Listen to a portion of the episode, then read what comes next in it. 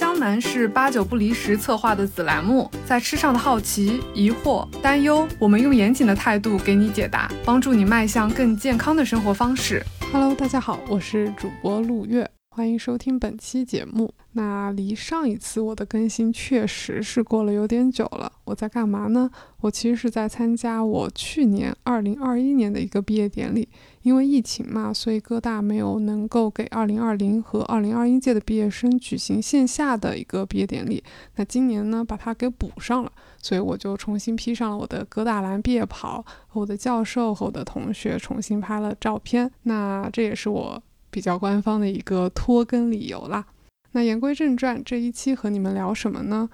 关键词是肤质，这个话题也是我妈她很有兴趣想听一听的。毕竟她前面去超市买了一个好贵的无麸质面条，她也不知道她这个花的钱是不是值，无麸质是不是就更健康？那到底什么是肤质呢？如果你跟我妈一样对这个词特别陌生。感觉都不出现在自己的常用词汇表里，别担心，我觉得非常非常正常。因为当时的我坐在哥大的教室里，看到投影仪上投出了无麸质、戒麸质饮食的时候，我内心也是感觉有点莫名，不知道为什么我们要去讲这样的一个饮食，也不知道这样的饮食具体帮助到了什么样的一个人群。那学习之后，我发现，哦，原来无麸质。戒麸质饮食对某一类人群患有一个肠道疾病的人群是非常非常重要的，就像糖尿病患者需要通过注射胰岛素这个治疗手段，从而控制血糖来保证身体的健康一样，对于这类患肠道疾病的患者，他们的治疗手段就是戒麸质的一个饮食。那这个疾病的名字是什么呢？它的中文名叫做乳糜泻。英文名叫做 celiac disease，它其实是一个自身免疫系统的疾病。那是不是因为在美国好多人得了这个病，所以我们会放在课堂上去让我们的学生、未来注册营养师去了解呢？嗯，你猜的不错。那在美国大概是有百分之一的人群受到了这个疾病的影响。但是有意思的是，虽然说真正我们临床上会被医生、会被营养师建议去。戒麸质的人只有百分之一，但其实，在美国，大概有百分之六十甚至到百分之八十的人其实是有尝试，甚至就是或者说尝试过戒麸质的一个饮食。你要是问这百分之六十八十的人，他们为什么这么做，他们可能会告诉你说：“哦，因为我知道麸质对我身体是不好的、有害的，它会引发炎症。”那这个想法到底是对的吗？即便我没有这样的一个乳糜泻。肤质也是在影响我的身体嘛？那我们今天就来好好聊一下这个方向。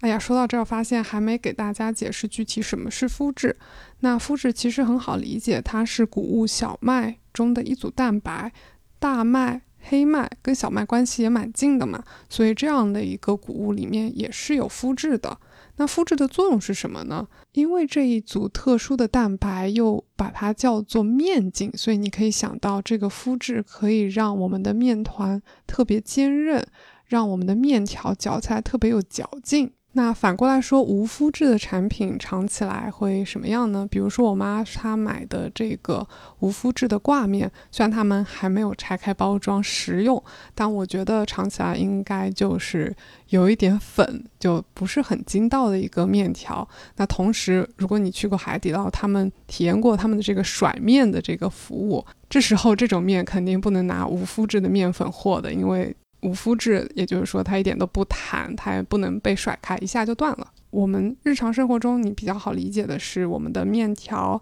饺子、馕，或者我们的这个酸辣汤里面的这个面筋，那就是麸质本人嘛。那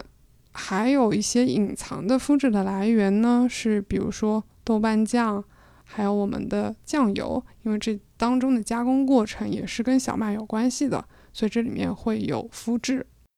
知道什么样的食物里面含有麸质，以及怎么更好的规避它，尤其是在外就餐的时候，这其实是我在美国，当我们有一个乳糜泻患者或者小麦不耐受的患者坐在我们对面进行营养咨询的时候，这是我们首先会展开的一个话题，因为这对于他们非常的重要，就像是我们要教会使用胰岛素的病人怎么样去注射，以及胰岛素的储藏是怎么做的。那如果说一不小心他们吃了麸质，咱们就说吃寿司的时候一不小心没有拿那个无麸质的酱油，吃了普通酱油，这时候他们身体是有非常明确的反应的，包括了腹泻、腹痛，甚至有一个叫疱疹样皮炎。除此之外，我们从营养学角度还发现，病人在过去几个月当中会有一个体重减轻的历史，这是为什么呢？因为他们的小肠受到了麸质的一个攻击。我得强调一下，这一类攻击是不会发生在健康人的一个肠道当中的，因为乳糜泻的患者，科学家研究发现他们是有明确的一个遗传学的一个特征，也就是说，他们天生会在基因上有一个变异，发生在 HLA-DQ2 跟 HLA-DQ8 这样的一个地方。呃，我是不是给你说太细节了？但别担心，我想表达的意思呢，就是乳糜泻的患者是因为他们有基因遗传学上的一个特征变化，所以让他自身的免疫系统对于肤质有一个异常。我个人觉得是一个没有必要的一个警觉性。那肤质经过乳糜泻患者的小肠的时候，它的攻击更具体的说是它把小肠撕开了一个口子。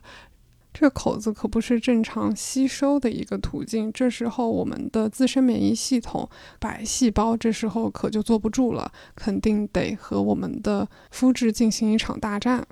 那这常年的交战结果是什么呢？就导致了我们比较熟知的肠道的一个炎症，它其实说的是我们的小肠绒毛受损。这一旦受损，影响的就是小肠的吸收功能。那我们可以在乳糜泻患者身上发现，他们的叶酸、钙、铁以及脂肪、脂溶性维生素 A、D、E、K 的吸收是会出现一些问题的，甚至是在小肠绒毛受损之后，它会有增加的一个乳糖不耐受。那好消息是，当这样的乳糜泻患者停止非常严格的遵循戒麸质，三到六个月之后，他的小肠就可以恢复到我们健康的一个状态了，绒毛它能重新的生长。那么，以上就是我想跟大家分享的关于肤质和炎症之间的一个关系。那我把这个转化成一个大白话，或者说一个。营养指南，你可以这么理解：对于大部分人来说，我们并不是乳糜泻的一个高发人群。那高发人群，我想指的是你本身家族或者你本人是有一些自身免疫系统疾病，比如说一型的糖尿病，或者说叫桥本氏。甲状腺炎这样的一些自身免疫系统疾病的情况下，你更有可能会有这个乳糜泻。当然了，也有可能你在三十岁的时候突然被确诊。那恰好我自己的一个导师，他就是在三十多岁的时候确诊了我们的乳糜泻，但是他们自己家族，他的父亲是患有桥本氏甲状腺炎，所以说他自己确实遗传上更有可能会有乳糜泻。那刨去这一类的人群，我们可能没有携带这样的基因，以及我们吃饺子、吃面条，我们使用普通的酱油，我们身体都是没有任何症状的。这时候，我不建议你去开始一个戒肤质的旅行。虽然你的想法可能是哦，我这么做是预防的，但你这么想，如果你要预防糖尿病，你会给自己提前注射胰岛素吗？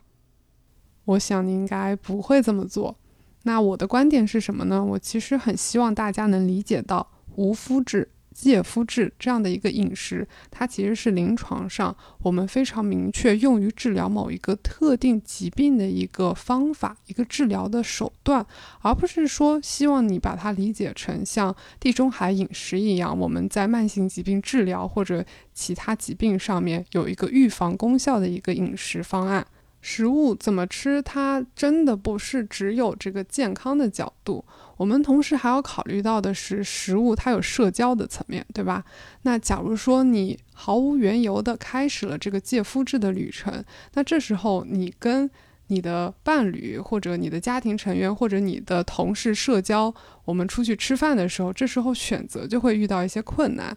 你还要花更多的钱去购买一些无复制的产品，但其实你的身体又是耐受的，那这不就是多花冤枉钱吗？所以，我们不希望由于没有非常明确的理由，我们剥夺走了你在你食物上选择的一个自由度。我们是。最大化的，即便是我们面对我们的乳糜泻患者，我们也是希望最大化的提供他一个选择程度。比如说，我们会告诉他什么样的牌子是比较安全的，你可以去买啊面包，以及我们还会跟我们的咨询对象分享怎么和服务员在外就餐的时候去沟通，保证最小概率吃到麸质。所以我其实非常真心的希望开始戒麸质的人。在开始之前，有一个比较好的一个医疗上的诊断，无论是小肠的活检，还是说我们做一些血清的测试，来保证你现在做的这件事情是真的有在帮助你身体的恢复，而不是无理由的。最后一点，那我有看到有的人在分享说，我开始了戒麸质，所以我身体上变好了。怎么去理解这个之间的一个关系呢？第一个当然是有人，他可能目前没有确诊，但他确实是患有乳糜泻，带有这样的典型症状。所以说，当他减少麸质的摄入，他的肠道开始修复了，他不再肠漏，这个是有可能的。那更多的我在想的是，或者我看了他们晒的一些图片，我发现可能更多的是因为大家在戒麸质的过程当中，饮食上有更多的积极调整，比如说三餐更规律了，自己在家做饭多了，而不是说去买什么料理包啊，或者吃方便面，毕竟这些都是很容易有麸质的影响的。那这其实就说到了另一个话题，也就是为什么我们的乳糜泻在过去的五十年当中，在美国它是有翻四倍的一个增长趋势。